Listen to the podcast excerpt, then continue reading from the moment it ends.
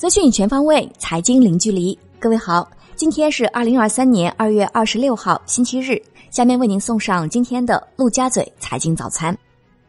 首先是热点聚焦，国家医保局就职工医保门诊共计保障机制改革相关问题答记者问称。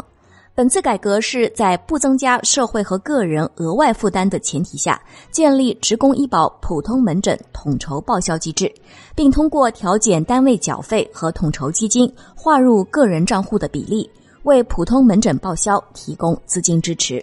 此次改革的核心是用调整个人账户的划入方式来置换普通门诊统筹报销。改革将涉及利益调整，不少参保人划入个人账户的资金会有不同程度的减少，特别是考虑到我国各地区域间发展不平衡，医保政策存在一定差异，医保局将努力处理好改革前后的政策衔接，逐步实现改革目标。宏观方面，上海市就业促进条例表决通过，三月一号起施行。条例涵盖了就业政策、创业扶持、公平就业、就业服务与管理。职业教育和培训、就业援助和重点群体就业以及灵活就业等多方面内容。此次条例积极回应了上海就业形势和就业领域的新情况、新问题。国内股市方面，近一周机构调研公司数量有两百四十多家，汤姆猫成为近一周或机构调研数量最多的股票，合计有超二百一十家机构调研了该公司。此外，汇川技术、德隆激光、立珠集团、怡和达和江苏吴中等公司也均有超百家机构调研。北京银行与华为签署战略合作协议，未来北京银行将结合华为在云计算、大数据、人工智能和 ICT 基础设施等科技领域的技术积累，打造新金融场景，助力北京银行数字化转型。赛力斯与华为签署深化联合业务协议。华为终端将发挥领先的市场和用户需求洞察能力，做好新产品定义。赛力斯将持续做好现有车型迭代演进，提升产品体验，同时面向未来推出全新平台。赛力斯的目标是在二零二六年实现新能源汽车产销达到一百万辆。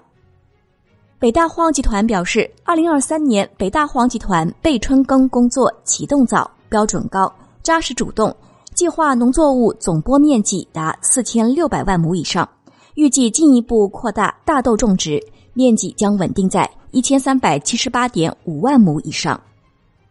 金融方面，中国银行河南省分行相关工作人员表示，经核实，目前郑州地区执行百分之三点八的首套房贷利率标准，从未上调至百分之四点三，网传消息并不属实。楼市方面。咸宁市发布通知，对公积金异地转移接续政策作出调整，在武汉都市圈范围内的职工异地公积金转移接续到咸宁市，取消六个月的缴存限制。产业方面，国内出境游按下重启键后，出境游热度大涨，北京、上海等地多国使领馆签证中心人气爆棚，有机构预计。二零二三年全年出入境游客人数有望超过九千万人次，同比翻一番。目前业界正在加紧准备迎接即将到来的跨境游小高峰。由中国航空工业集团自主研制的第四架大型灭火和水上救援水陆两栖飞机“昆龙”在广东珠海成功首飞。海外方面，美国财长耶伦表示。预计住房租赁合同的重新调整将有助于今年进一步降低通胀。美国消费者支出报告显示，通胀回落不持续，这仍然是一个问题。欧洲央行行长拉加德表示，需要确保通胀率回到百分之二，利率决策将取决于数据。国际货币基金组织总裁表示，在债务解决和加强全球金融安全网络方面，需要采取紧急行动。国际股市方面，伯克希尔哈萨韦公布二零二二年财报，公司二零二二年净亏损二百二十八点一九亿美元，上年同期盈利八百九十七点九五亿美元。二零二二年第四季度净利润一百八十一点六四亿美元，市场预期盈利七十九点六一亿美元，上年同期盈利三百九十六点四六亿美元。公司在二零二二年第四季度回购了近二十六亿美元股票，全年回购约七十九亿美元股票。公司的股权投资集中于美国运通、苹果、美国银行、雪佛龙和可口可乐等个股。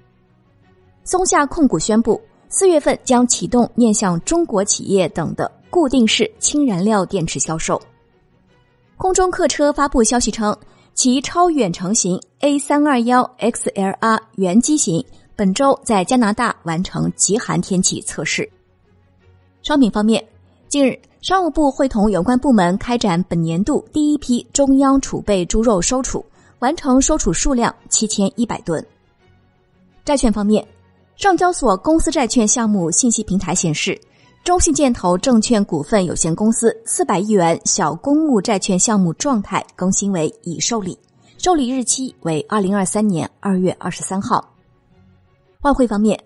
国际货币基金组织就各国应如何对待加密资产制定了一项九点行动计划，其中最重要的一点是通过加强货币政策框架来维护货币的主权和稳定，不授予比特币等加密货币。官方或法定货币地位。